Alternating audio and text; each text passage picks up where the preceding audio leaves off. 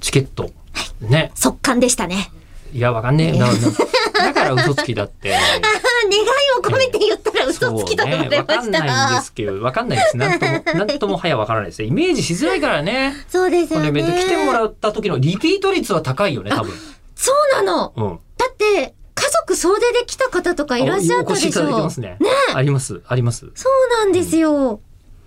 そうね。ね世代年齢もね、幅うん広いし。で、しかも意外に1回目でも大丈夫っていう。うんなぜかというと全然問題ないです私と英子さんのは、そう、こういうのって番組イベントだからどんどん濃くなっちゃって専門用語わかんないとダメみたいになるじゃないですか。うんうんうん。ありがちですけど、えーこのイベントに関しては毎回初めての先生が来るんで、そう。初めての先生が分かるように何とかしなきゃいけないっていうのもあるんで、えー完全に初見でいらっしゃったお客さんにも何の問題もないといでう。なんだったら私たちのこと知らなくて来るっていうそう。ことでも何の問題もないですよね。そう、あ、もう全然問題ないと思いますとか、それが理想なんですうけん、どね。うん。ねうん。先生のファンが来てくれるっていう時もありましたよ。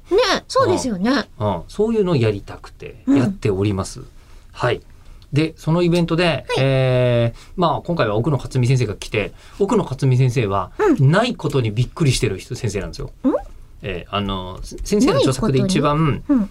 面白い本が、はいえーありがとうもごめんなさいもいらない森の民と暮らして、えー人類学者が考えたこと長っ。っていうタイトル。あであも、あの、本当は熱帯のニーチェっていうタイトルにするつもりだったらしいんですけど、ああのちょっとかっこよすぎるんで、あ、なるほそどれよりねも。伝わる方でっていうことで、うんうんうんつまり優そのしいプナンという人たちの言語には、ありがとうとかごめんなさいって言葉地球上のほとんどの言語にあるんですよ、そうですよね。あるんだけどないんだって、それは他者との境目っていうのがうん、曖昧だからってことなんですかだからね。他者との境目っていうかね、うんあのまあまずプライベートはないって、ううーん。ん、結構近いんだけどでも服は着る服は着る着るんだ。ただ子供は着ない熱帯だから。うん子供は着なくて、うんえーで男子は割と裸率が高いが女子はちょっと早く服を着るみたいああ、なのなはるほどあるらね。しいけど、ありがとうとごめんなさいはないんですよ。すごいですよね。で、あと、トイレとかも基本ない。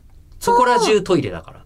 そうなんだ。だから街にプナンを連れてくと、なんであそこでトイレ、あの、排泄しなきゃせなあかんのや、みたいなことを。自分があの催した時がしどきだからそ。うそうそうそうそうそうで、で、なんでないのかっていうとうん、すべて財産は共有だから。財産というか、財産って概念がない。ああ。誰かが私有するってことはない。も、物っていう概念があるのかもだんだんわかんなくなってきちゃった。っていうレベルなんですよ。もう全然我々と違う常識のところ で、何百日と暮らして、毎回毎回年に2回一緒にね行って、研究続けてる先生ですよえ、。そこでは先生裸なのかな着てるのかないや来てんじゃん、来てる、他の人が来てんのには別に文句はないらしい。ああ、そうなんだ。うんだからその辺までも詳細わかあもらうない。めちゃめちゃ聞きたい。なので10月の丸裸ににしま直す接聞きます。丸裸にすんの